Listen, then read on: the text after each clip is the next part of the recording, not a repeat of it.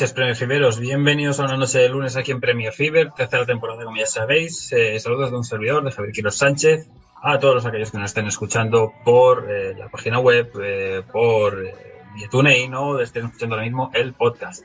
Programita de una hora de repaso del fútbol británico, eh, inglés, escocés, eh, irlandés, galés y norirlandés. Me faltaba uno. Y aquí tras el Tor Fever que acabáis de vivir con el repaso al fútbol germano, pues charlaremos aquí del fútbol de las islas, como digo. Y hoy me acompaña por aquí Fiore Lacavali. ¿Qué tal, Fiore? Eh, te has ido de viaje y luego nos contarás cositas. Sí, sí, tuve un viaje bastante interesante. Eh, pues nada, Javi, feliz de estar aquí de vuelta. Tenía ya un tiempo largo que no podía venir por varias razones y feliz de poder volver a hablar de el fútbol británico que tanto nos gusta. Como hemos arrancado con un pelín de retraso, eh, no voy a entretener mucho más. Os recuerdo que el programa tiene su redifusión mañana a partir de la una de mediodía en pasiondeportivaradio.com, así como que también podéis escuchar el podcast en el momento en que se cuelgue. Más o menos saldrá mañana por la mañana aproximadamente. Y que lo tendréis tanto en eh, nuestro Twitter de Premier barra baja Fever como en iVoox para poder descargarlo, como en la web de pasiondeportivaradio.com.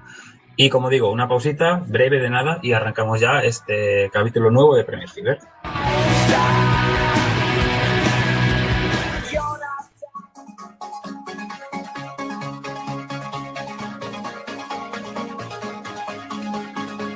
Vive el espectáculo de fútbol sala como nunca lo has vivido. Recupera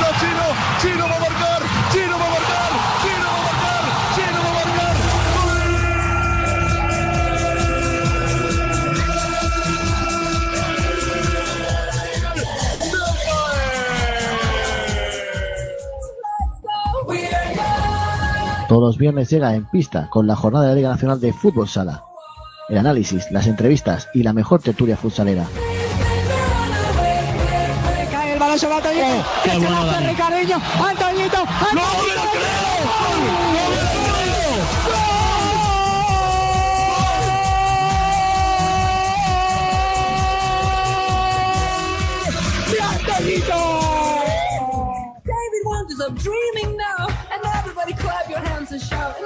Súmate a En Pista, súmate a Pasión Deportiva Radio.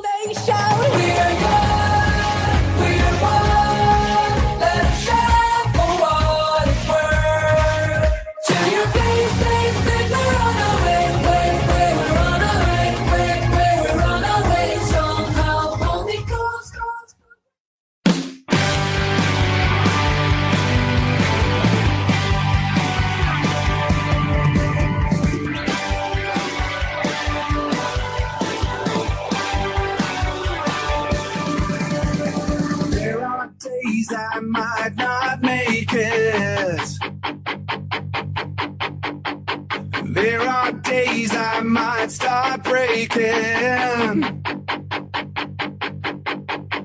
When the rain starts coming down as heavy as the air, you can find me dancing with the spirits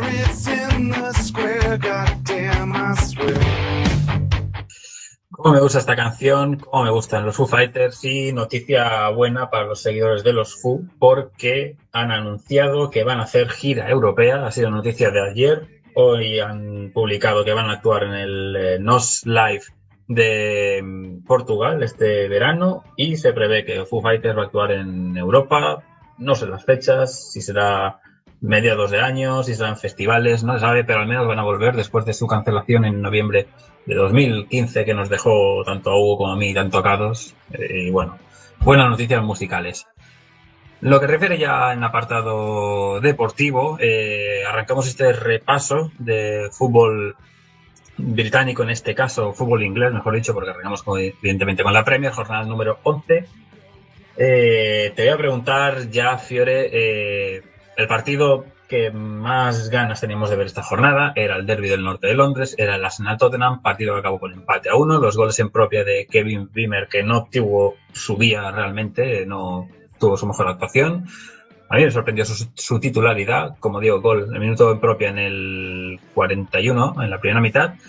Empató Harry Kane en un penalti quizá algo discutible, pero un penalti que cometen a Musa Dembélé, que transforma, como digo, Harry Kane que reaparecía en los terrenos de juego y que aguantó unos 70 minutitos y que fue el hombre que, como digo, consiguió ese empate, un empate que creo que satis, eh, que, que puso más mm, me- mejor cara eh, al final del partido a los Spurs que a los Gunners. Opiniones ya, Fiore, todo tuyo. Pues bueno, eh, en cuanto a opiniones, pues yo sí esperaba que saliera Wilmer, sobre todo por el, el partido de Dyer de Champions, que, que no fue nada bueno, la verdad. Yo creo que se necesitaba ya un central que estuviera, pues no acostumbrado, pero que vale, que supiera que era el último hombre y que no estuviera siempre pasando el balón atrás. Yo creo que esa es la intención. Como dices tú, pues fue un partido desastroso. También hay que decir que el gol en propia puerta es una jugada que debieron haber pitado offside, pero, pero da igual, el error de los árbitros ahí todo el tiempo. Wenger también dijo lo mismo del penal, pero yo te digo, si ese golpe se lo dan a Dembélé 30 centímetros fuera, pitan tiro libre seguro, porque sí lo, sí lo tocan. Y resaltar eso, el partido de Dembélé que me pareció increíble. Dembélé para mí es de los jugadores infravalorados del fútbol, que yo creo que si Dembélé jugara para el Real Madrid o el Barcelona estarían pidiendo balones de oro todo el tiempo. Y creo que va a ser un poco como, como lo que era Modric, que Modric hace lo que ahora está haciendo el Real Madrid en el Tottenham hace varios años y, y nadie, nadie le daba la importancia. Me acuerdo cuando lo fichó el Real Madrid que decían que era una locura para tapar el verano de Mourinho o la temporada de Mourinho, algo así. Y decía que, que es un jugador de calidad. Lo mismo que pasa con Dembélé, que de pronto se menosprecia un poco el club en el que juega y se pasa por alto los partidos tan brutales que hace y la falta que hace cuando no está en el campo. Yo creo que el empate no le sirve a ninguno. Creo que le queda peor al Tottenham por, por los resultados que venía teniendo. Yo creo que el primer tiempo el Tottenham fue bastante bueno, aunque sí es verdad que al final el Arsenal, sobre todo con la entrada de Giroud, pues busca más la puerta. Pero al final yo creo que a ninguno de los dos equipos le sirvió porque se vinieron abajo en la tabla y se crecieron el Chelsea y el Liverpool y pues el City que siempre estaba peleando. Pero la final creo que fue un partido bastante entretenido, bastante entretenido sobre todo teniendo en cuenta la cantidad de partidos seguidos que han tenido ambos equipos, las pocas rotaciones que han podido hacer y las lesiones que tienen. Yo creo que cumplió con su cometido y al final cada quien se llevó un punto para casa. Coincido con todo lo que has dicho acerca de, del gol que podía haber sido anulado perfectamente por fuera de juego, porque no, tocan, pero intervienen, como quien dice, en el intento de remate Koscielny y no sé si había alguien más por ahí por fuera de juego. Y del penalti, pues sí, puede ser discutible, pero es que al final hubieran pitado falta fuera. Mm. A veces son esas acciones que dices, es, es falta fuera, dentro hay que mirarlo según cómo se aprecie, cosas así. Y bueno, mm, me sorprende en este caso eh, lo que antes he dicho de, Kevin Beamer que no tuvo su día es porque también comete una falta en el minuto 5, arrolla a, no sé si es Walcott o arroba- arrolla a un jugador del Arsenal, eh, a Coquelin me parece que era, que, bueno, es una falta para un central que, que aparece en ese puesto en el minuto 5, quedarte con esa amarilla mm, no, no fue la mejor sensación de todas y era un presagio de lo que luego podía pasarle al central austríaco. Mm, Ramsey sigue siendo suplente en el Arsenal, cosa que me sigue un poco sorprendiendo. Es verdad que viene una versión un poco larga, pero, pero bueno. Y yo creo que este equipo, el Arsenal tiene que jugar más con Giroud. Es mi manera de, de- no sé, a mí es un jugador que, que yo creo que es esencial tener un 9, no para los últimos 20 minutos de partido. Es que yo creo que es un jugador para, para jugar el partido entero. Si tú ves a Alexis un poquito más atrás y si buscas más velocidad en la segunda mitad, pues metes ahí Wobby. Pero, pero bueno, bueno, también mete a Oxlade, quita a Walcott, pero. Ya, pero yo creo que el comienzo de temporada de Walcott ha pasado a Giroud a un segundo plano, aunque a mí me parece que cada vez que tienen a Giroud en el campo juegan mejor. Pero, pero bueno, Wenger le estará dando a Walcott su oportunidad, supongo. No, yo también pienso igual que tú. Bueno, pues eh, si te parece, dejamos atrás el derbi del norte de Londres, ese empate a uno. Nos vamos a otro partido que llamó la atención, eh, sobre todo por el resultado y porque tenemos nuevo líder en la Premier, que es el Liverpool de Jurgen Klopp. 6 a 1 le clavó el equipo de Anfield al eh, Watford de Mazzarri. No suele ser habitual que el Watford encaje tantos goles, pero le cayeron 6 en, en Anfield el pasado domingo. Goles de Mané, minuto 26 de partido. Coutinho metió el segundo en el 30, es decir, a la media horita casi habían finiquitado el partido y si no, lo redondeó Emre Can en el minuto 43 antes del descanso. 3-0 el descanso, ya te mata. Se lesionó, por cierto, Aurelio Gómez, el ex portero de, de Tottenham, cayó lesionado y tuvo que salir Panti Limón, el metal rumano. Y marcaron en la segunda mitad Firmino, Mané marcó su doblete, el 5-0, y al final del partido, Vignaldum, que había salido en la segunda mitad, el, eh, el 6-1 antes, eh, entre medias, había marcado Janmat, el lateral derecho ex de Newcastle, el, el, el, el gol de, de la honra, por llamarlo de una manera, del, del eh, Watford. ¿Qué sensaciones te está dando este Liverpool, Fiore? Porque la verdad es que eh, es verdad, vale, no juega Europa League, no juega Champions, tiene más tiempo para preparar los partidos, pero también está convenciendo, la verdad. A mí me está convenciendo mucho este Liverpool. Bueno, yo creo que eso último que dijiste es importante. E igual como al Chelsea le pasa, pues digamos que tienen más tiempo para planificar los partidos y menos rotar, que yo creo que en un equipo le viene bastante bien, pero yo creo que el subidón anímico que les mete Klopp y además la emoción que sabían que podían ser líderes con ganar ese partido es que salieron a comerse la cancha en los primeros minutos. El partido del Liverpool fue perfecto, yo lo estaba viendo y decía como que tienen todo el mérito del mundo de estar ganando y goleando. Y es un equipo que entretiene. Eh, una cosa que me pareció bastante curiosa, no sé si lo viste, fue Klopp diciendo que si todavía estuviera Luis Suárez jugaría en la banca. Yo creo que eh, Más un halago para los suyos. ya, ya, sí, pero eso habla un poco de la confianza y del mensaje que le manda el técnico. Entonces yo creo que están todos con una sola, un solo objetivo, están todos caminando hacia el mismo lado, técnicos, jugadores, sobre todo que es un plantel muy joven, muy ambicioso, que yo creo que va a dar pelea hasta el final y para mí desde el principio es uno de los, de los favoritos a ganar la Premier. Bueno, pues buenas sensaciones está transmitiendo este Liverpool. El Watford, pues no estaba mal, porque no estaba mal clasificado. eh, ahora mismo está octavo.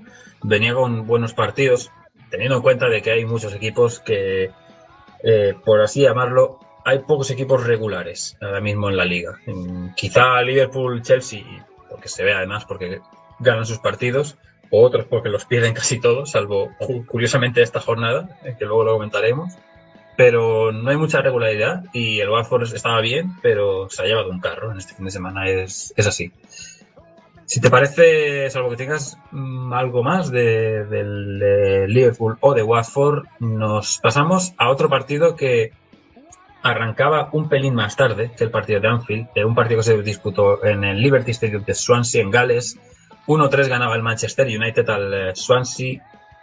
Y bueno, las sensaciones, bueno, me imagino que querrás hablar de- del Swansea ahora, pero bueno, antes comento goleadores del partido, Paco Pogba, uno de los golazos del fin de semana, desde la frontal, se reivindicó como diciendo, aquí estoy yo y esto es lo que valgo, bueno, eh, vale mucho, han pagado mucho, pero bueno, eh, no pagaron tanto porque llegó gratis, pero sí que se ha medio reivindicado un poco porque no estaba demasiado bien.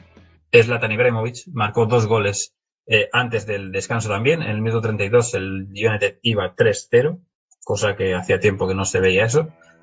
Y bueno, eh, consiguió el gol de la honra llamado así, eh, Van der Hoor, uno de los centrales, uno de los defensores, en este caso, mm, para, para el Swansea de Bradley, que no veo yo mucha mejora en, el, en, lo que es, al menos resultados en el equipo, que es lo más importante cuando estás sumergido en la parte baja de la tabla. Ya, el- sí, el Swansea es un equipo que quiero un montón, que le tengo un cariño, no sé por qué, siempre, bueno, tiene a Sigurdsson, ahora tiene a Llorente, tiene un montón de jugadores que siempre he querido y es un equipo que, bueno, me gusta un equipo de Gales que, que dé pelea en la Premier y que sobreviva todavía. Eh, para mí el error del Swansea fue sacar a Francesco Guidolin, que no lo venía haciendo mal, que lo salvó en enero, no entiendo por qué lo sacaron, tampoco era que tuviera resultados tan malos y apenas estaba empezando la Premier. El equipo desde entonces no ha levantado cabeza, yo no le he visto un partido estructurado ni nada. Y este partido es que no hicieron nada. O sea, era como si, como si no tuvieran un plan, como si fueran tres puntos perdidos desde el principio. Y bueno, todos sabemos que el Manchester United, pues cualquiera hoy en día le podría hacer, hacer frente y hacerle partido. Yo creo que en otra situación el Swansea podría. Y bueno, en cuanto a lo que decías de Pogba, eh, más allá del gol, a mí lo que me gustó de Pogba fue su partido en general. Yo creo que estuvo muy bien con la distribución del balón, tuvo cierta libertad. También es que el Swansea lo dejó hacer absolutamente todo. Yo creo que más que por goles, a Pogba hay que, hay que jugarlo por juego, porque al final no está fichando un delantero. Zlatan sí que fichaste un delantero y por más de que haya llegado gratis, entre comillas, porque no hubo una transacción con el PSG, pues le estás pagando un sueldo bastante alto y lo traes a modo de estrella. Y estás dejando en el banco a jóvenes como eh, hay veces que entra en la rotación Martial o Memphis Depay, que ya ni lo, casi lo vemos, o Rashford o el otro. Y bueno, que estaría bien que Zlatan estuviera más que para, para vender camisetas y hacer la, la figura. Yo creo que fue un partido bastante bueno el Manchester United y que todavía le sigo esperando mucho este equipo, porque es un equipo que gastó muchísimo, que trajo a José Mourinho y que todavía no nos ha dado todos pues lo que estamos esperando. Es una victoria contra un tibio Swansea. Sí, porque si luego miras la tabla repasando, eh, está a 8 puntos de lo que es el líder ahora mismo Liverpool. No son distancias grandes, relativamente cuando quedan todavía, mm, serían 20 27 jornadas, eh, sí, haciendo cuentas 27 jornadas, o sea, queda ahora mismo un poco más de un tercio, de, de dos tercios digo, de temporada, de liga, de Premier da tiempo. Pueden pasar muchas cosas. eh, pueden ahora mismo está muy emocionante, la verdad, la liga. Eh, me está gustando mucho esta Premier. Tienen muchas sorpresas y, y prácticamente cada semana estamos teniendo un nuevo líder o, o- o equipos que se están sorprendiendo, que salen también de la parte baja. Está muy, muy bonito todo. Pero yo no sé si United ya sigue siendo candidato. Muchos lo han quitado de candidato a ganar la Premier. Y yo casi, casi un poco por ahí. Pues da la sensación de eso, pero uno nunca sabe después del Navidad, como no paran, de pronto el equipo que reacciona. Yo creo que sobre todo se le critica un poco la actitud en la Europa League, un poco los partidos claves donde han tenido que, por ejemplo, contra el Chelsea, que fue un partido desastroso, que lo estaba viendo con un amigo y decíamos, es que ni siquiera tiran a sacar una falta, o sea, es que ni siquiera tiran a cortar el balón, es que es como si no les importara. Yo creo que más allá que resultados y el título al final, yo creo que nadie esperaba en verdad que el United ganara el título después de los años que venía, pero un poquito más de, de actitud, un poco más de jerarquía. Yo creo que eso es para mí lo que más le falta a este United y yo pensé que se lo iba a traer Mourinho, pero todavía lo sigo esperando un poco.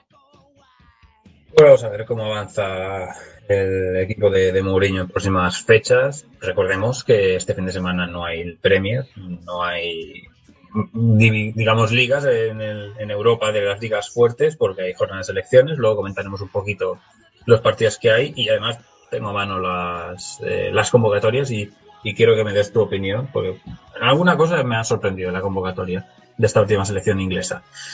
Nos vamos precisamente ahora a, a uno de los equipos que, que ha aportado una serie de jugadores y que lo ha aportado porque ganó el título la pasada temporada. El Leicester City eh, perdió esta jornada 1-2 en su campo contra el West Bromwich Albion, ese equipo peleón, como, como no hay otro como el West Brom, que, que igual te pierde 0-4 o igual es capaz de ganarte 1-2 y complicarte y hacerte un partido no rácano, pero, pero sí a, a su manera. Como digo, 1-2 victoria del West Brom, se adelantó James Morrison en la segunda mitad, minuto 52 de partido, empataría muy poquito después, dos minutos después.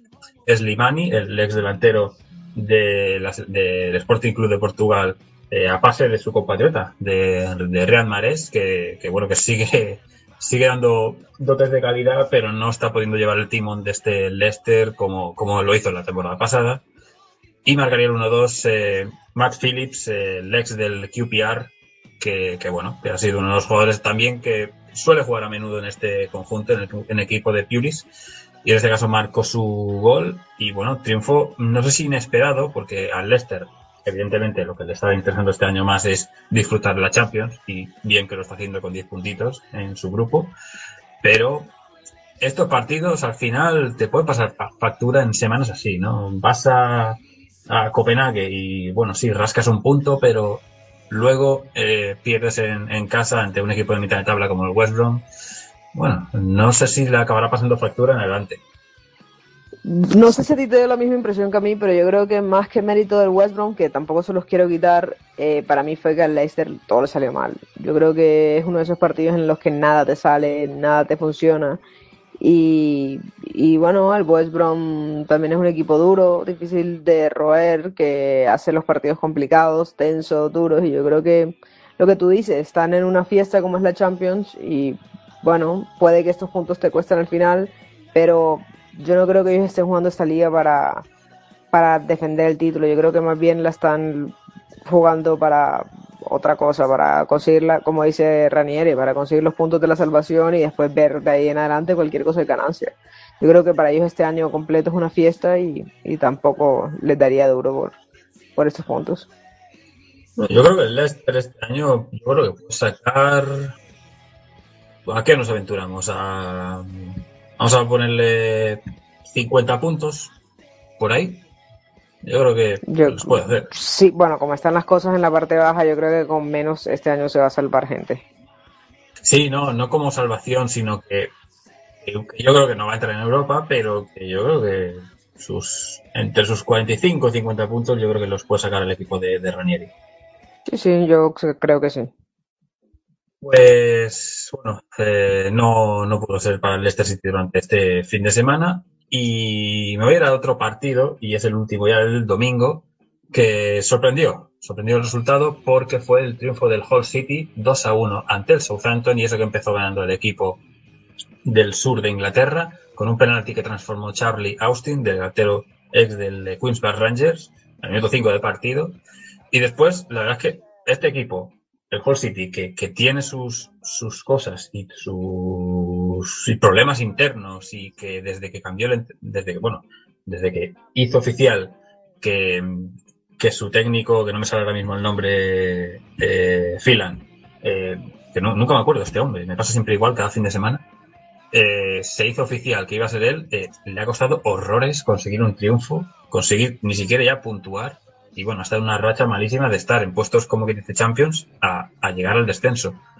Pero, aún así, y que se, que se le lesionaron eh, Abel Hernández y King, y que tuvo que entrar en Bocani y Snodgrass en, en los primeros 30 minutos de partido, o sea, más cosas no te pueden pasar, pues acabaron con gol de Snodgrass precisamente y con a pase de Snodgrass, eh, gol de Dawson, del ex eh, defensor del Tottenham, te acordarás de él, seguro Fiore. Creo que sí. Mm, Y bueno, y también hay, hay varios del Hull City que han estado por el Tottenham. Eh, Livermore, eh, Mason, eh, Mason, Huddleston, bueno, o sea, medio, medio equipo ha estado por ahí. Pues consiguió ganar este partido del Hull City, seguro que no le gustó nada a Rebeca el resultado, pero, pero bueno, los Tigers que, que bueno, han pegado un pequeño zarpazo para alejarse del descenso. Yo justo estaba pensando en Rebeca cuando estaba viendo el partido porque decía, tiene que estar Rebeca como loca porque, como tú dices tú, el Southampton empezaba ganando un partido que además era claro favoritísimo a los cinco minutos y después se durmieron, eh, les dio, se confiaron del Tiger, del, del Tiger, del Hull City y al final les dio vuelta. Yo creo que nos recuerda un poco el Hull City de las primeras fechas que como tú decías, en medio de todo ese drama, pues sacaba un poquito de unión de equipo y de funcionamiento y sacaba los partidos adelante. Yo creo que este fin de semana fue un poco de eso. Bueno, igualmente el Southampton está haciendo buena temporada y estaba jugando bien. Es verdad que perdió hace un par de jornadas con el Chelsea, pero aún así estaba jugando, yo creo que mm, de manera consistente y como equipo incómodo, al que no te apetece demasiado enfrentarte, porque, como digo, a mi parecer era de los equipos más fiables, quitando evidentemente a, a, a Liverpool o Chelsea, que en ese momento pues ya, ya estaban hace un par de jornadas ya bien. Y el Hall, pues bueno, mm, sigue en descenso, pero, pero bueno, al menos se ha alejado y deja tocados a, a Swansea, que, le saca ahora mismo 5 puntos de, de ventaja. Otro equipo que sigue en descenso y que le sigue también sacando 5 puntos de ventaja, en este caso el Hull City, es el Sunderland, pero le saca 5 puntos porque el Sunderland ha ganado. Ha ganado su primer partido de, de la liga.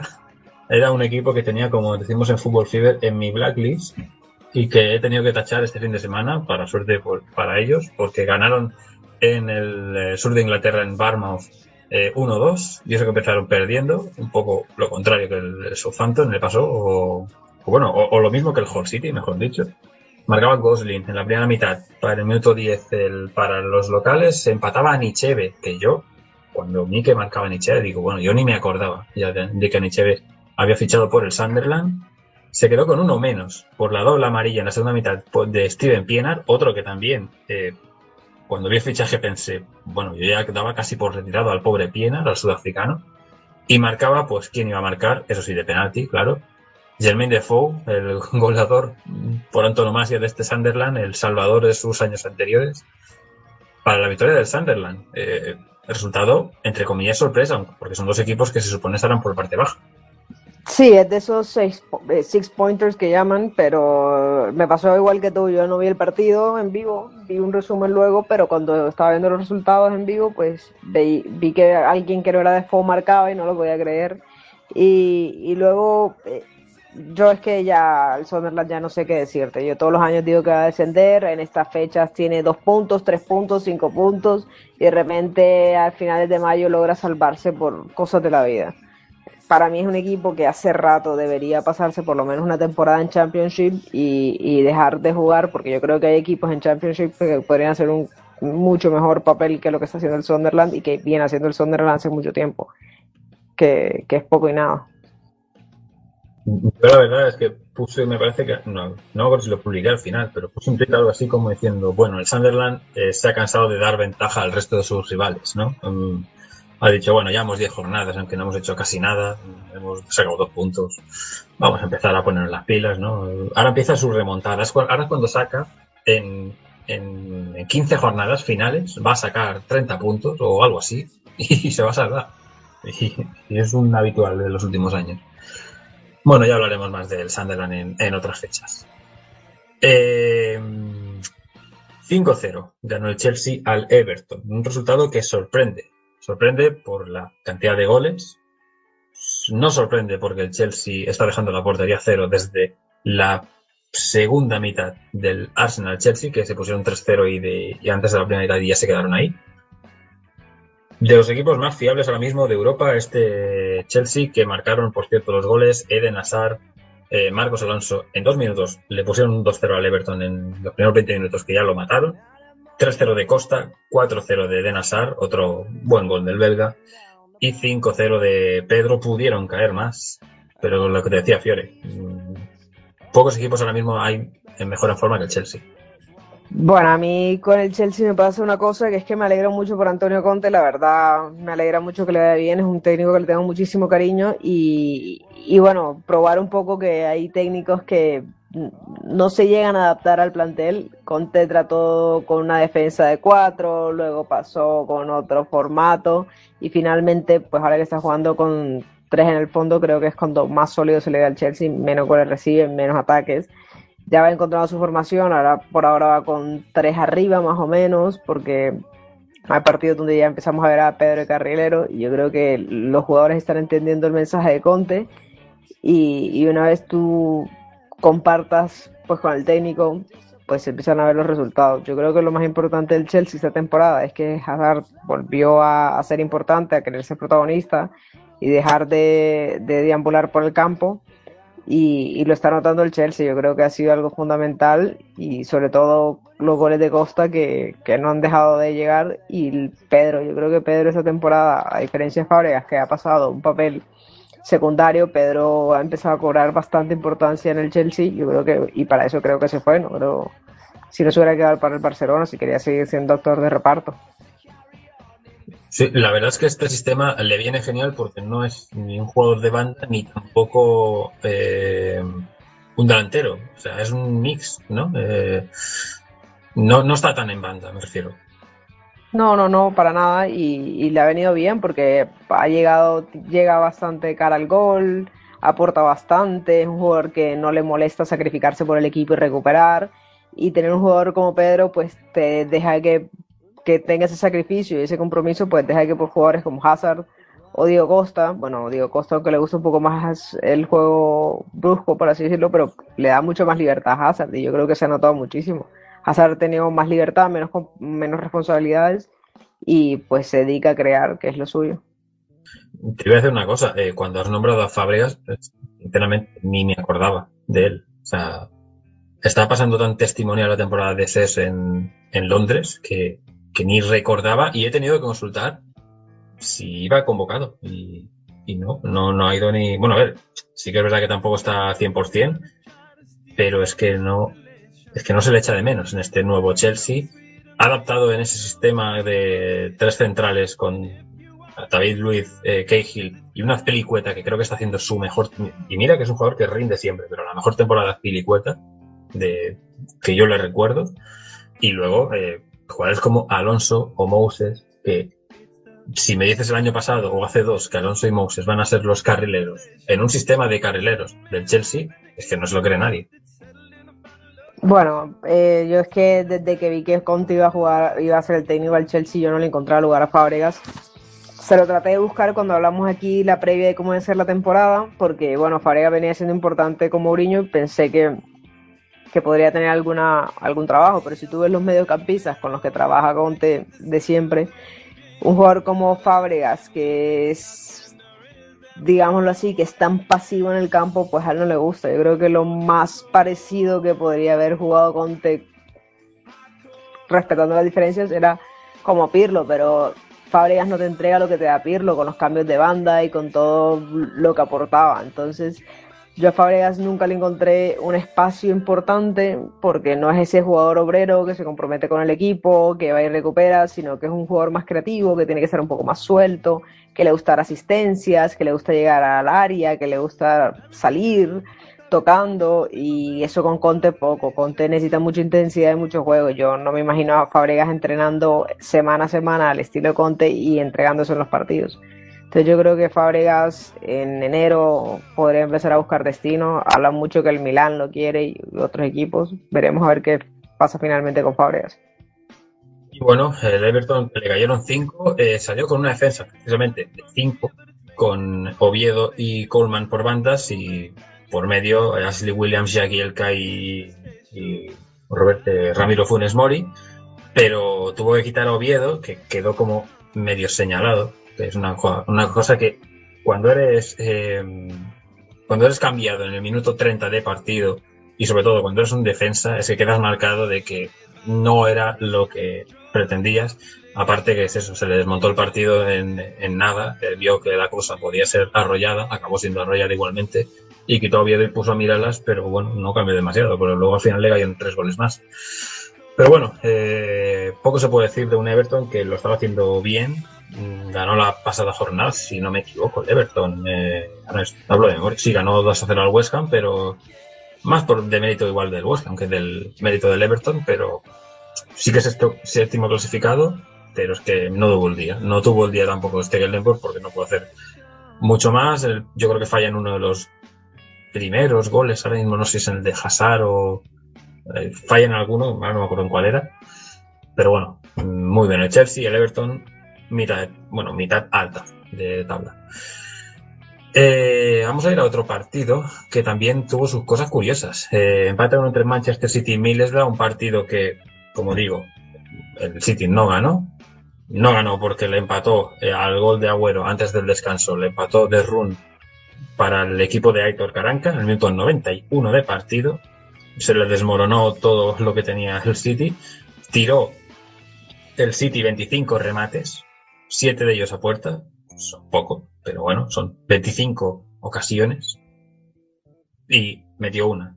El Middlesbrough tiró 5, 3 de ellas a puerta, una de ellas un gol. ¿Qué quiere decir con esto? Y eso es todo. Y solo es estadística. Pues que el City le pudo meter un carro al Middlesbrough claramente y solo le, le marcó uno. Y él, cuando parecía que se iba a ir con 1-0 y victoria justita, pero suficiente para Guardiola, pues acabó empatando. Ya, eh, lo único es que se te olvidó en tu resumen decir un protagonista que para mí se tiene que uno quitar el sombrero con el partido que hizo Víctor Valdés, que fue para mí el, el gran protagonista. que salió este lesionado, no sé si viste la imagen. Sí, que- sí, con Navas. un- con Navas un, fue un partido brutal de Valdés. Yo creo que tenía años que no lo veía. Bueno, también tenía años que no lo veía tapar así. La verdad, el Pero pobre. la verdad es que le ha tocado muy duro. Pero yo creo que se quitó como ocho años de encima a Valdés con ese partido. Yo lo veía volar y brincar y quitar y organizar al equipo y tú veías al equipo saliendo y lo veías los gritos desde atrás. Yo creo que fue un partido increíble de Valdés y yo creo que al final para eso trajo el, el Boro, que era para traer esa experiencia y ese liderazgo en el campo. Y bueno, yo creo que si a Caranca le pones a elegir sacarle un punto al City o quitarle tres a un rival directo, pues creo que, que iría por lo segundo. Pero bueno, creo que es un golpe anímico importante para el equipo. Y lo que tú dices, el City hay veces que le pasa un poco lo que le pasaba al Bayern de Guardiola, que, que tocaba, tocaba, llegaba, pa- disparaba, disparaba, pero n- le faltaba a veces convertir todas esas ocasiones porque están tan acostumbrados a tener tantas que piensan que en algún momento alguna le va a entrar. Y a veces se les estancan esos partidos por eso, porque se confían mucho en que alguno de los 200 remates que tienen van a terminar en gol. Y te encuentras con un jugador como Víctor Valdés que te acaba todo el plan. Pero bueno, yo creo que tampoco es tan grave para el City. Yo creo que este no es el empate grave, yo creo que es más bien los últimos resultados que han ido sacando, que creo que han ido mermando un poquito al City, eh, sacando Champions League con el Barcelona, que en Premier no le ha venido muy bien. Lo, lo bueno es que no se le está yendo lejos nadie, porque todos han sido muy irregulares en mucho tiempo, entonces están todos muy cerca, que le ha venido bien al City, y para mí sigue siendo el, uno de los favoritos también a ganar la Premier. Mm, Pues es curioso porque, bueno, pues ya sabéis de qué tipo de resultados viene, de no ganar. Bueno, sí, ganó 0-4 hace una jornada el West Brom y lo ha ganado el Fútbol Barcelona Champions esta pasada semana, el miércoles. Pero venía de una racha bastante mala. Esto tampoco le beneficia porque te vas al parón y dices, vaya, no seguimos la estela de- del Liverpool en este caso para, para seguir siendo líderes, porque por ahora, por golaveras sí que lo era el Manchester City como primero.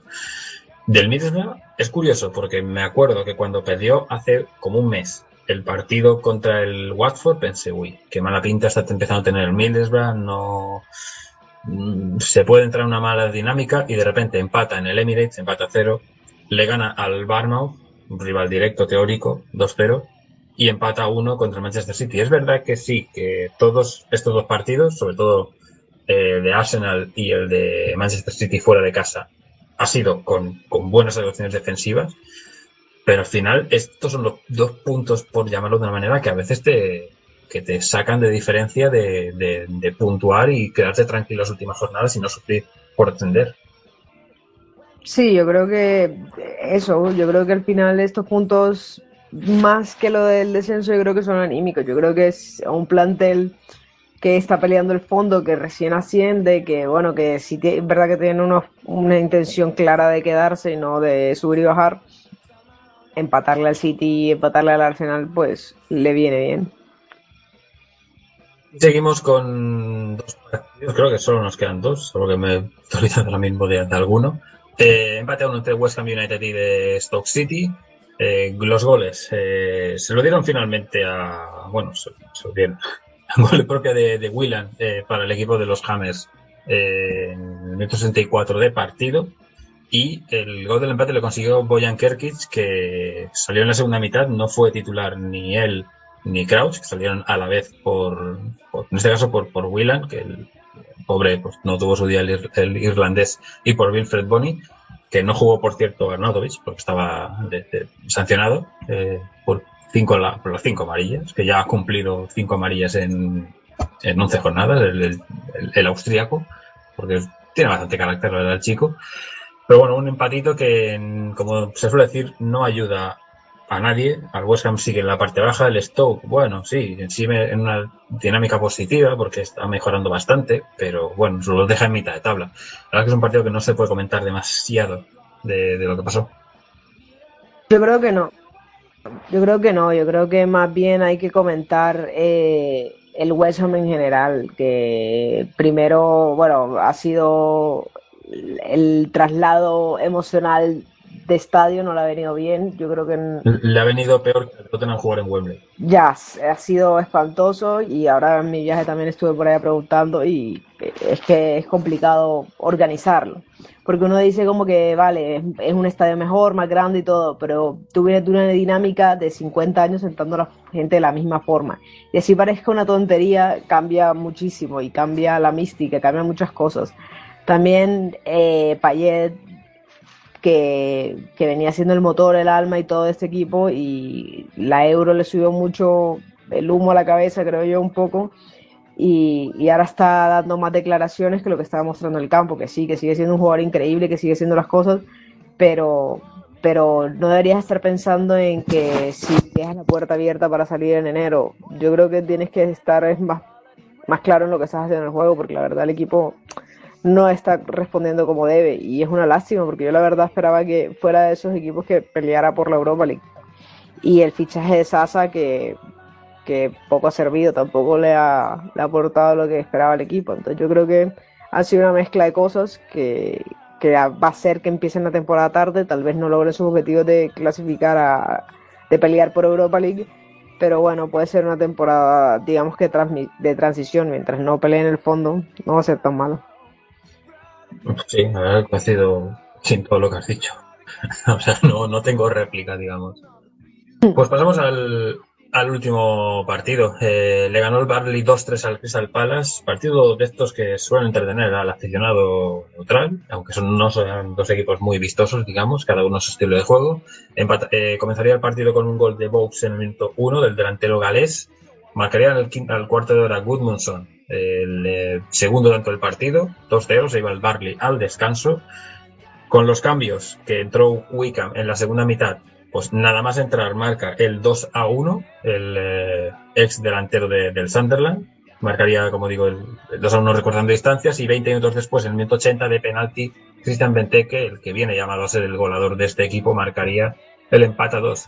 Cuando ya parecía que se iba a ir 2 a 2, firmaban las tablas, marcaría uno de los que ya llevaban varios años en el Barley como Barnes, marcaría el- en el 93 de partido el gol de la victoria del Barley. El Barley está acostumbrado últimamente a ganar, entre comillas, a ganar estos partidos así en, los últimos minutos. Con el Everton le pasó hace un par de semanas igual. Le empató el partido al Manchester United, incluso tuvo alguna que otra ocasión. Y, ahora mismo está noveno clasificado, un equipo recién ascendido que sabemos que va a estar peleando por la parte baja. No, no dudamos de ello, salvo que nos dé la sorpresa y que sea un conjunto fiable. Y el Crystal Palace, pues más bien lo contrario, ¿no? Está decimosexto, eh, con 11 puntitos y, bueno, parece más que, que, bueno, es un equipo que sabemos que luego puede ganar dos partidos seguidos y 2-1 y cosas así, pero que tampoco está muy fino ahora mismo.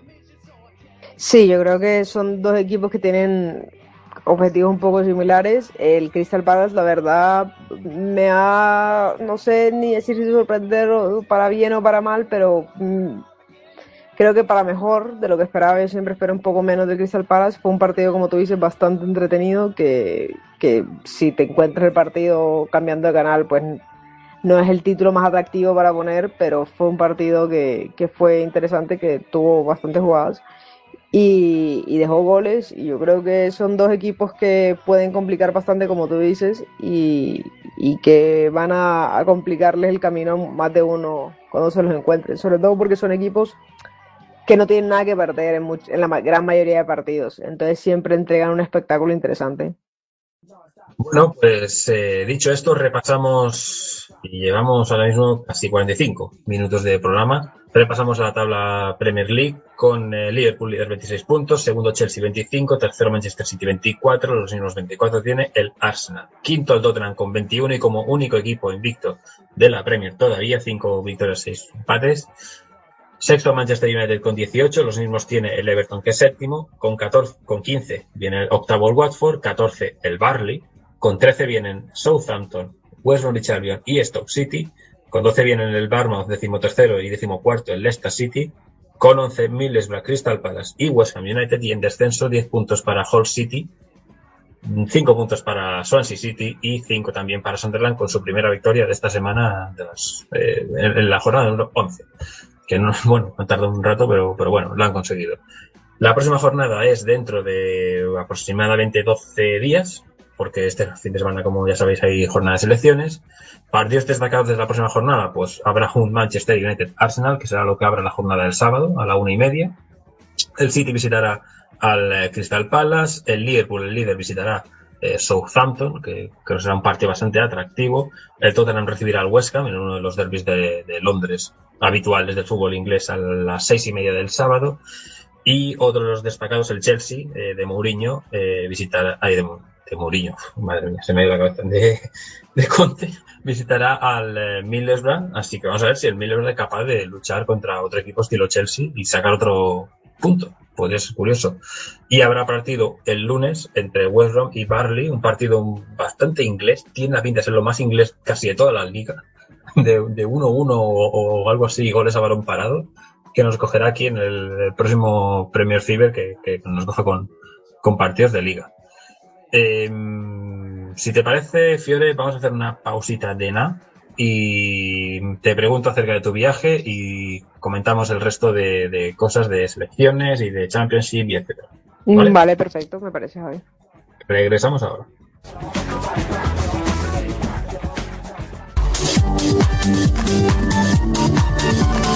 Recuerda que puedes escuchar Pasión Deportiva Radio en la aplicación para móviles TuneIn Radio. Ya no tienes excusas para no escucharnos desde donde quieras.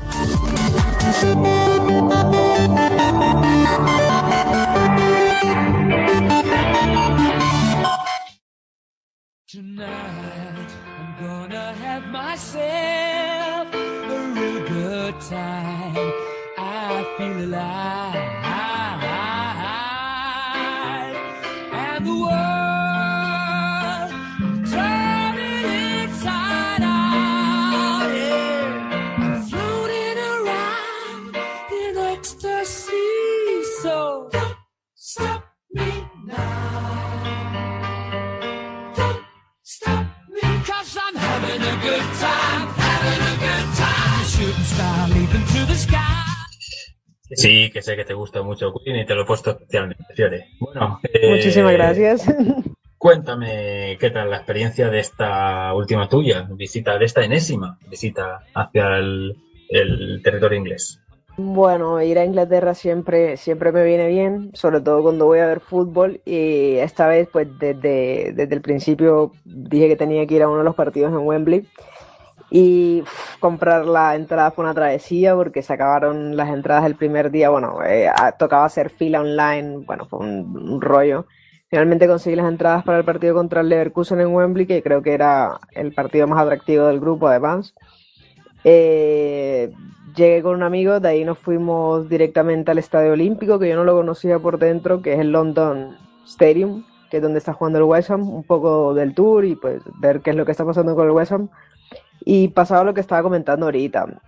Eh, tú vienes de tener 30.000 sillas a pasar a tener och- 70, 60 y tantas mil sillas. Eh, los abonados cambian, la gente que viene cambia y muchas cosas cambian. Primero, es un estadio que no está diseñado para tener eh, lo que se llamarían barras bravas, pero por no decirlo así, pues no está diseñado para eso. Entonces, digamos que la gente la sectorizan, la separan un montón. eh, es otro el ambiente, es otra la forma de llegar, es otro el protocolo, es un sitio donde no te puedes poner de pie, que hay un montón de seguridades, porque al final es un estadio que no es propio, un estadio que es de la ciudad. Está muy bonito, yo creo que es un estadio hermoso, con todas las comodidades, todas las cosas, pero pierde ese misticismo. Yo creo que va a pasar un tiempo hasta que los jugadores sientan que es verdaderamente suyo el lugar, y creo que es un poco lo que pasa en Wembley. Porque yo estaba sentada cerca a uno de los corners, cerca, cuando compré la entrada, supuestamente estaría cerca de lo que sería el North Stand de, de White Hart Lane, pero es que al final no se sientan ahí la gente, la sientan según donde compres. Entonces, digamos que tú veías a los aficionados del Leverkusen todos juntos en un sitio, pero los aficionados más fervientes del Tottenham regados por todo el coso. Que hace que todo el estadio cante, sí, pero pierde esa mística de estadio de tener al aficionado De cerrar los equipos igual. Exacto, detrás del arco, muy cerca, aunque el sonido es impresionante, todo es impresionante. Eh, antes de empezar el partido, todo el mundo tenía que alumbrar con la luz del teléfono, la del flash, y el estadio se veía increíble cuando el himno del, del equipo y luego el himno de la Champions, había un ambiente impresionante. Se apoyó mucho el equipo, pero yo creo que sigue pasando lo que le pasa al Tottenham, que es que tiene jugadores muy jóvenes, con muy poca experiencia, que no saben dominar muchas cosas, y se vio mucho en este partido. Yo no sé cuántas veces le devolvieron el balón innecesariamente a Lloris, y que Dembélé haya tenido que salir como salió, eh, le quita un poco de calidad al equipo, porque al final es el jugador que le daba pausa, que le daba otro, otro, otra velocidad, otro estilo, y, y bueno, se sintió. El resultado finalmente pues no fue el que hubiera querido ir a ver, la verdad, pero, pero bueno, fue una experiencia bastante interesante, una experiencia que bueno, que quién sabe cómo se pueda repetir y, y que bueno, siempre es Wembley, siempre es la Champions y, y que bueno, el Tottenham se lo merece un montón y, ah, bueno, fue eso, una sensación como triste, feliz por, por todo lo que pasó, pero, pero bastante interesante, la verdad. Vale la pena hacerlo si alguna vez tienen la oportunidad de, de ver algo así, pues no se la pierdan. Bueno, parece que eh, ya has compartido con, con toda la audiencia Premios Fibera y de Pasión Deportiva Radio. ¿Alguna cosita más que digas, uy, sí, me olvido? Bueno, siempre habrá algo que te olvidarás, pero normal, pero bueno. La- si quieres comentar. La organización, yo es que me, me impresiona mucho la organización que ellos tienen. Primero los programas, que son muy típicos de comprar el programa. Eh, es diferente el programa que hacen para la Champions, pues el Tottenham sobre todo, que lo tengo muy claro, el prototipo que tienen, pues es otro programa mucho más amplio, ya casi una revista, bueno, tiene más contenido que muchas revistas que veo yo en, librerías, la verdad no publicidad poca y, y sí tiene bastante contenido interesante, historias está bastante bien, pero sobre todo la organización para entrar y sacar gente, son 85 mil personas, bueno, fue otro récord para, las, para el equipo, para el estadio y para, para Inglaterra como tal, 85.500 personas en ese partido. Sacar 85.500 personas suena fácil, pero piensa que la mayoría se van en transporte público y hay una estación de metro. Me pareció increíble cuando te montas en el metro y no sientes a la gente y, la gente cantando. Era muy chistoso porque, por lo que te digo, que no estaban todos juntos. Entonces tenía gente muy cerca que, que empezaban a hacer cánticos y la gente desde muchos lados lo seguía y que el equipo reparte banderas antes de empezar el, el, el partido. Eso me pareció súper bonito porque normalmente te las quitan por porque la violencia que se puede hacer con los palos de las banderas y el equipo cuando vas entrando el Tottenham te daba una bandera para que tuvieras en el partido. Y me pareció un gesto que está bastante bien y, que demuestra que, que no se va a hacer violento al estadio, que era un poco el antítesis de lo que había pasado la semana pasada en FA Cup entre el West Ham y el Chelsea que se empezaron a tirar lo que encontraron. Yo creo que también se puede hacer un otro tipo de ambiente y que no hay que ir con miedo a los estadios, sino que ir educando a la gente y que no todo lo que tienes que tener en las manos lo tienes que tirar. Pues sí, porque luego si no apareces en las noticias y aparece ahí pues que si aficionados eh, han hecho esto, que esto otro y que siempre lo mismo, no sé qué. Bueno, lo sabemos por varias películas, lo sabemos por lo que hemos visto en televisión y por suerte no lo, no lo vivimos eh, tanto en persona, porque si no nos faltaría igual alguna neuronilla por ahí que se ha, que se ha dislocado. Bueno, eh, pues dicho esto, eh, te voy a preguntar acerca de la selección. Normalmente iría a la Championship, pero bueno, ah, ya que tengo la, la pestañita aquí abierta, eh, convocatoria de Gareth Southgate eh, para, su, para los partidos que tiene la selección inglesa. Recordemos que juega contra Escocia, otra de nuestras selecciones por aquí, y contra España, un partido amistoso, pero bueno, siempre es interesante. Se cayó de la lista Dele Ali, porque no me acuerdo si lo hemos comentado ahora mismo. Eh, se lesionó días antes eh, de, de su partido ante el Arsenal y creo que está un par de semanas fuera. Ya no lo han confirmado, pero, pero sí, parece que va a estar un par de semanas. Digamos que la ventaja para los aficionados del Tottenham es este parate de selecciones, porque parece que solo se perdería el partido contra el West Ham y podría volver ese entre esa semana. Pero vamos a ver qué es lo que pasa, porque ha habido el Tottenham esta temporada ha tenido mucho misterio con las lesiones y no ha dado la información muy clara. Por ejemplo, la de Harry, que nadie esperaba que después de que no estuvo ni siquiera en el banquillo contra el Leverkusen, pues saliera a titular contra el Arsenal. Fue bastante curioso, sí. Eh, bueno, recibe el día 11 al, al, a Escocia. No, sí, recibe en Wembley a Escocia, exactamente. eh, y juega el día 15 el amistoso contra España.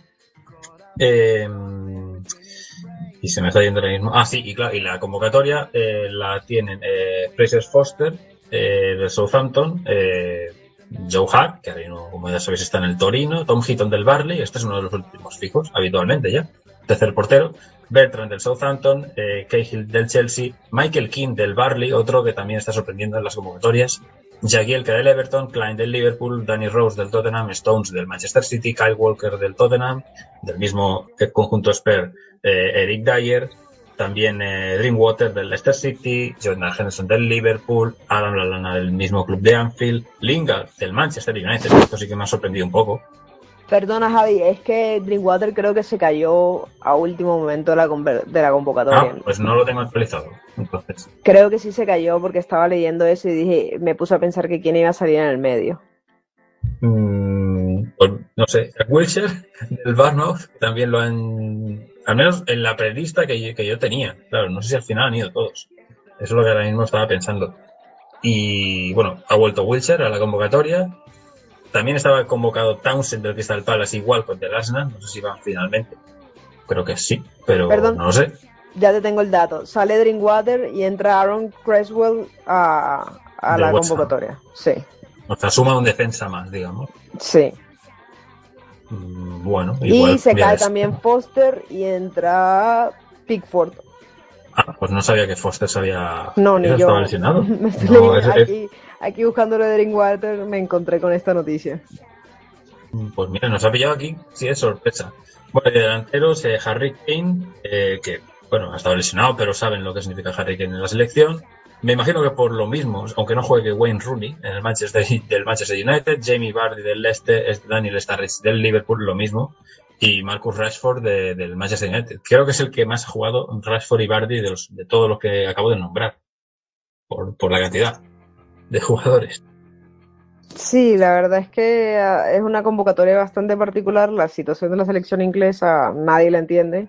Eh, la FA no se ha pronunciado de qué va a pasar con la selección. Yo no creo que yo creo que llegará otro técnico eventualmente, algo pasará y, habrá va- pasarán muchas cosas en esa selección. La verdad, todos esperamos un cambio completo y ver qué pasa. Yo ese amistoso con España yo lo veo como, como una fiesta, como para probar jugadores y para despedir a varios, porque, porque yo creo que a partir del otro año la FI se tiene que pronunciar y tiene que cambiar muchas cosas.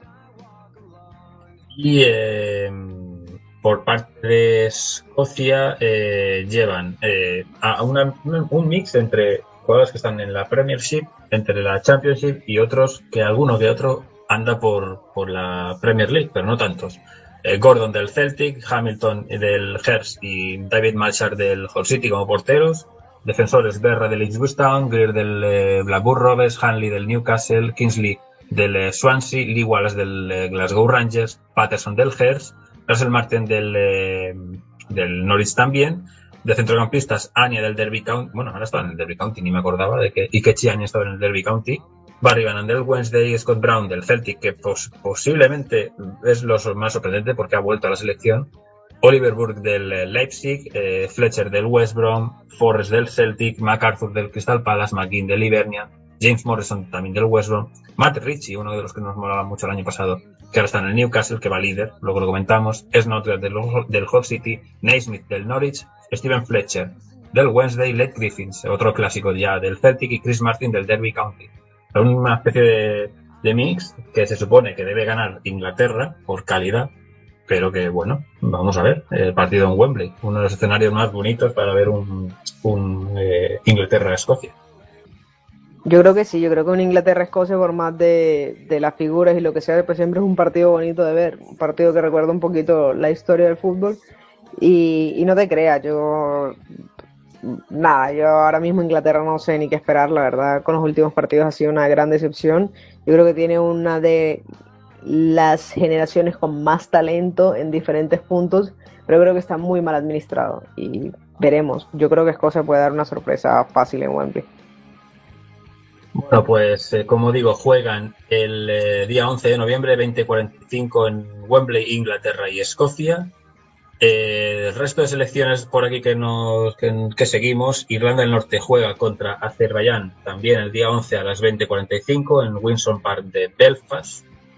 Y eh, me queda el otro grupo, que es el eh, grupo de Gales y de Irlanda, que juegan en el mismo, y que Irlanda visita Austria, que es un partido bastante complicado, el día 12 a las 6 de la tarde en el Ernst Happel de Viena, y Gales recibe en el Cardiff City Stadium, como no podía ser de otra manera, en Cardiff, a la selección de Serbia, que también lo estaba haciendo bastante bien, el día 12 a las 20.45, así que son partidos interesantes, la verdad, para, para casi todos los, los eh, casi todos los equipos, igual partido más flojo, el no te hace vayan de los cinco, evidentemente, pero espero que, bueno, de los cuatro, porque una es porque Irlanda y, digo, Escocia e Inglaterra juegan entre sí, pero, pero bueno, son partidos para seguir, por aquí majos. No sé si quieres comentar alguna cosita de algo de selecciones que te haya llamado la atención. No, yo creo que, como dices tú, son países, partidos interesantes. Yo el Gales-Serbia le voy a poner especial atención, la verdad. Tú sabes que le tengo un especial cariño a la selección de Gales y, que tiene que seguir reafirmando lo que pasó en la Euro. Yo creo que Gales tiene una oportunidad de oro para ir al Mundial y la debería sellar temprano y no ponerse a sufrir hasta el final porque tiene que aprovechar el excelente momento con el que llega Gareth Bale y, y- y que no es una selección tan complicada como Serbia. Bueno, pues vamos a pasarnos hasta la Championship, eh, hasta volvemos al formato ligas. Eh, lo diremos así rápidamente porque tampoco podemos, dedicarle demasiado tiempo. Ya sabéis que hemos empezado hoy un poco más tarde. Ahora mismo estamos cumpliendo la hora de programa. Haremos unos 10 minutitos más aproximadamente. Championship que ha tenido esta jornada es una jornada número 16. Eh, sigue el Newcastle líder. El Newcastle ganó su partido 2 a 1 al eh, Cardiff. Eh, el resto de resultados de la jornada, victoria del Derby County 2-3 en casa del Wolverhampton Wanderers, también victoria del Reading visitando a un Wigan que está en horas bajas, como ya sabéis. El Ipswich Town venció en Hillsborough al Sheffield Wednesday. El Preston también ganó fuera de casa 1-3 al Rotterdam United, al colista de la competición. Empataron a 1 Nottingham Forest y QPR. También empataron a 1 Huddersfield Town y, Bar y Birmingham, dos equipos que uno está en playoff y otro casi casi, luego lo comentamos. El Norwich perdió 2-3 ante el Leeds. El Norwich está bastante mal últimamente y el Leeds está bastante bien últimamente. O sea, era lo más lógico este resultado. Empate cero entre Barton Albion y Barnsley. Victoria del Brighton 0-2 ante el eh, Bristol City y ganó el Aston Villa 2-1 al eh, Blackburn. Me parece que no me he dejado ningún resultado, porque son bastantes. Eh, creo que no me he dejado a nadie. Newcastle líder 37 puntos, bastante bien el equipo de Benítez, convenciendo, encajando pocos goles y, desde, que, es líder no lo ha soltado y no lo está soltando. Segundo Brighton con 34, se abre un huequecito. Con 29 puntos está el Huddersfield Town tercero, es decir, que le saca ahora mismo 8 el Newcastle al, al playoff. O sea que está bien el equipo de Benítez, como digo. Cuarto el Reading con eh, 28, con 27 el Norwich y con 26 el Leeds United. Me sorprende, la verdad, los, tras los últimos años ver al Leeds United luchando por, por subir. Un equipo que, tuvo sus historias por los años 70 y 80 e incluso por la época de los 90 en Champions, lo recordamos bastantes. Y bueno, ¿por qué no? Que vuelva el Leeds, ¿no? Otro. Sí, pero el problema del Leeds va más por el presente que por el pasado, va más por las oficinas que por el fútbol. Yo creo que se estaría bien, pero también estaría bien que se organizara un poquito y, y dejaran un poco el negocio al lado y, y- y le trataran de meter un poco al equipo, que yo creo que le ha afectado más el drama interno que lo que han hecho en el campo. Y ojalá se solucione todo y eso, que empiecen a pelear por puestos de Premier, por subir a Premier.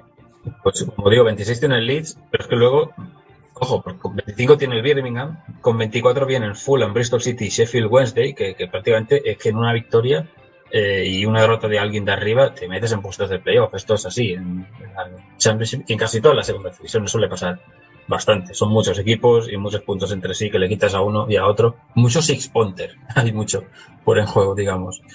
Parte baja para Cardiff City, que está fuera del descenso 15 puntos. Y en descenso están Wigan con 14, con eh, 13 el Blackburn Rovers y con 7 colista el Rotterdam United y con solo una victoria en las primeras jornadas de competición. Bueno, eh, tampoco para Championship este fin de semana. También para las selecciones, eh, en este caso para, hace que pare la, la segunda competición del fútbol inglés.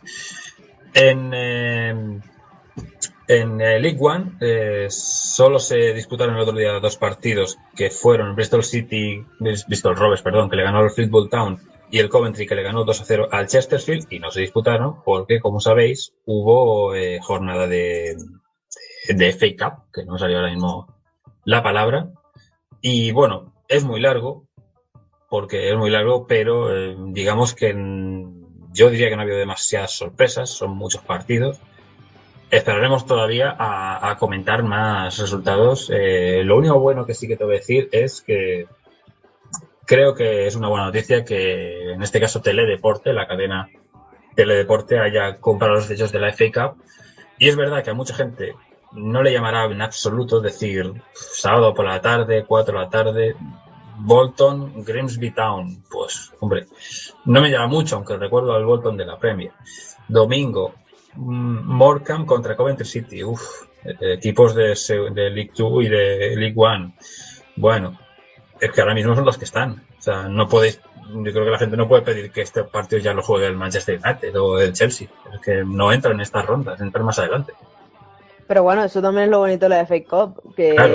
que le da chances a todo el mundo y que son chances parejas, no como pasa en otras copas de otros países que al final llegan los mismos a semifinales.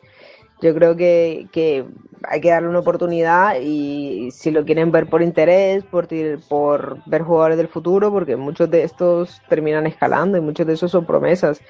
Yo el primer partido que vi de, de Leali era un niño de 18 años en FA Cup y mira ya dónde está.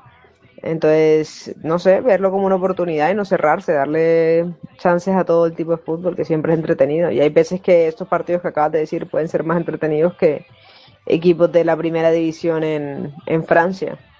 Es que el partido del Bolton y el Grimsby Town eh, ganó el Bolton 1-0, pero, pero el Grimsby Town, un equipo más modesto, pues, le puso mucho entre las cuerdas en la recta final y pensé, mira que igual el primer partido tenemos ya aquí una sorpresilla y, y esto motiva a la gente para que lo vea, pero bueno, no, no, al final no fue así. Pero bueno, que oye, mira, es que al menos fueron a un campo, a un, o obtuvieron los derechos para un partido de un equipo que, que hace 10 años estaba en la Premier y que, bueno, incluso menos, y, y que, bueno, no es, no es un mal estadio, no se fueron a- a- al campo ahí de la barriada de al lado donde caben eh, cuatro personas, ¿sabes? O sea, fueron al Macron Stadium de, de Bolton. No, está Bueno. muy bien. Pero bueno, eh, ya comentaremos más rondas de, de y nosotros encantados de que la echen por televisión porque es una competición bonita y que, aunque me gusta más el formato que tiene la, eh, bueno, ahora se llama English Football League Cup, creo, porque ya no tiene el patrocinador, pero bueno, lo, lo que, era, lo que era la Carling y la Capital One Cup. Eh, me gusta más ese formato de, de empate y si no penaltis, que no tener que ir a un replay, porque es más sencillo de calendario también. Pero bueno, turno para irnos hasta Escocia. En Escocia se ha disputado la jornada número 13, aunque hay equipos con partidos pendientes. Esto pasa siempre en, estas ligas, nos pasa siempre. El Celtic venció su partido 3-0 ante el Inverness, 2-0 ganó el Dundee Football Club al Motherwell, el Rangers empató en su visita al campo del Ross County, empate a 1, empate a 2 también entre Hearst y St. Johnston, mismo empate en este caso, pero a 0 entre Kilmarnock y Hamilton Academical y victoria del Aberdeen en el partido que abría la jornada del viernes sobre el Partick Thistle en Glasgow. Con esto, pues, ¿quién va a ser el líder ahora mismo? Pues sigue siendo el, el Celtic, con 31 puntos, ya le saca 10, y eso que tiene un partido menos, bueno, tiene dos en verdad, eh, al Aberdeen, que tiene 21 y un partido menos, tercero Rangers, que tiene 20 puntos. Se dice, a ver, se, se pregunta a la gente, como se suele decir, si el Rangers será capaz como mínimo de alcanzar, alcanzar la segunda plaza. Bueno, no lo sé, la verdad. Eh, la temporada es larga y luego hay un playoff. Así que yo creo que al final sí y pescarán algo por invierno. Pero yo creo que al Rangers todavía le falta un añito o año y medio o dos para competirle, digamos, al Celtic. Y más si el Celtic, si no vende a su gente y, y empie- empiezan a fichar buenos jugadores o jugadores buenos para lo que es la Liga de Escocia, yo creo que todavía le falta un pelín. Otra cosa es que en un Old Firm el Rangers gane. Eso evidentemente puede pasar como cualquier otro partido. Y con 19 puntos, eh, a dos puntos de realmente la segunda plaza están el Hertz y el St. Johnston. O sea que está bastante disputada, la verdad, en Escocia. Por la parte baja hay 12 puntos eh, Motherwell, Hamilton Academical y Dundee con 11 Ross County, o bastante igualadito. Segunda división, eh, o sea, Championship escocesa, tenemos al Hibernia en 27 puntos, con 24 tenemos al Dundee United y con 21 tenemos al Wraith eh, Rovers. ¿El Wraith Rovers? Sí, Wraith Rovers, ahora me estaba liando con, con el nombre. Eh, el Hibernian ganó su partido 0-3 al Air, empataron a 0 Dunfermline y Wraith, empataron a 1 Falkirk, que no está muy fino Falkirk, contra el Morton. 1-4 ganó el Dundee United al eh, Queen South, el Dundee United, igual que el Hamilton, igual que el Hibernian, dos candidatos a, mm, claros a subir. Espero, por- porque me gusta más que suba el Hibernian, porque es también más mítico. Y el San Mirren perdió su partido ante el Dunbarton 0-1 y es uno de los equipos que todavía no ha ganado en eh, primeras o segundas divisiones, eh, en programas que partimos aquí en Pasión Deportiva Radio, porque tengo una lista ahí con Hamburgo, con Ingolstadt, con San Mirren y, son de los pocos que, todavía no han ganado ni siquiera un mísero partido, la verdad. Y es un- otra cosa es no perderlo, pero tampoco lo han ganado, no, no mola eso. A ver si tienen un poquito más de suerte. En Irlanda, como ya sabéis, la liga acabó. El playoff el otro día eh, lo ganó el eh, al Wexford.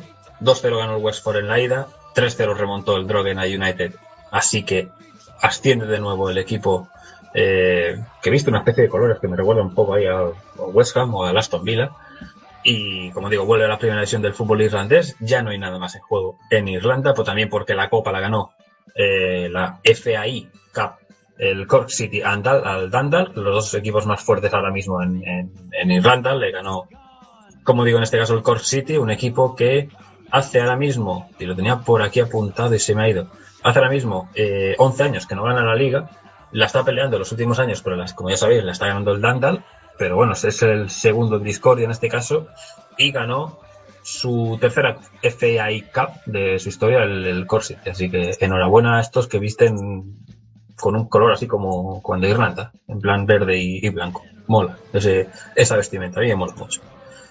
Y el resto de ligas que tenemos por aquí, pues las repasamos así brevemente, porque por ejemplo en Gales, eh, uno de los equipos que no ha, que no ha perdido es el eh, de New Saints, sigue uno de los equipos en Europa que no ha perdido, Lo- además lo ha ganado todo. Creo que es el único equipo que le ha ganado todo absolutamente del fútbol europeo, de todo lo que han jugado, 14 jornadas, 14 victorias, ganó 1-2 su partido esta jornada del Bangor eh, City, o sea que más aún, la liga ahí es diferente. Eh, le saca ahora mismo 15 puntos al segundo, que es el Conax que perdió hace dos semanas contra ellos, porque si no, otro que tampoco hubieran perdido. Y en eh, Irlanda del Norte, eh, jornada número 15, eh, líder Crusaders con 13 puntos, con 27 vienen el Linfield y el Ballymena United, y con 26 el Cliftonville. Por abajo Carrick Rangers con 8 y el Portland con menos 2. Recordemos que empezó con menos 12 puntos, o sea que es como si hubiera sumado 10 puntos. Tampoco hubiera cambiado mucho su situación, la verdad. Pues eh, se nos acabó la, la historia, Fiore. Eh, ha sido un placer tenerte aquí esta horita y cuarto de, de programa y volver por aquí por las ondas por Premier Fever. Pues muchas gracias Javi por la invitación y bueno, la verdad siempre es bueno venir y hablar un poquito de la Premier los lunes por la noche y muchas gracias a todos los que nos escucharon y nos vemos en la próxima, nos escuchamos en la próxima. Un abrazo grande. Y bueno, y a vosotros, pues tras un par de semanas eh, ha sido complicado hacer programas, como ya habéis sabido, pero ya habéis notado, no hemos podido colgar programas, podcast, etcétera, pero bueno, intentamos por aquí acudir siempre de vez en cuando. Sabéis que, que nos mola mucho. Y bueno, Premier Fever, mmm, no puedo decir si estaremos el próximo lunes porque hay jornadas de elecciones y bueno, a ver si podemos estar pendientes de los partidos, pero sí que en dos semanas seguro que volveremos por aquí para comentar todo lo ocurrido en, en la liga. En este caso en Premier, en Championship y resto de ligas que hemos repasado un poquito hoy.